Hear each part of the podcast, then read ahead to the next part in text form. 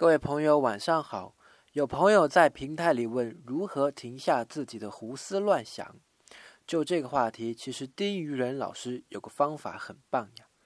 他说，当你知道自己在想东西的时候，你要明白这其实是一个思维活动，是一个念。一定要知道这是一个念。当你知道这是一个念的时候，你这个不安全感的念的内容就会自动的中断。因为知道也是一个念，在同一个时间里不可能有两个念出现。这个内容消失了，下一个内容才能出现。如果你知道你有个不安全感的念了，这个知道是个念的话，那个不安全感的念自动消失，时间长了它就再也不来了。你试一下，如果认真了，其实用不了半个月。今天回复“安全”两个字。安全，给您看详细的文章。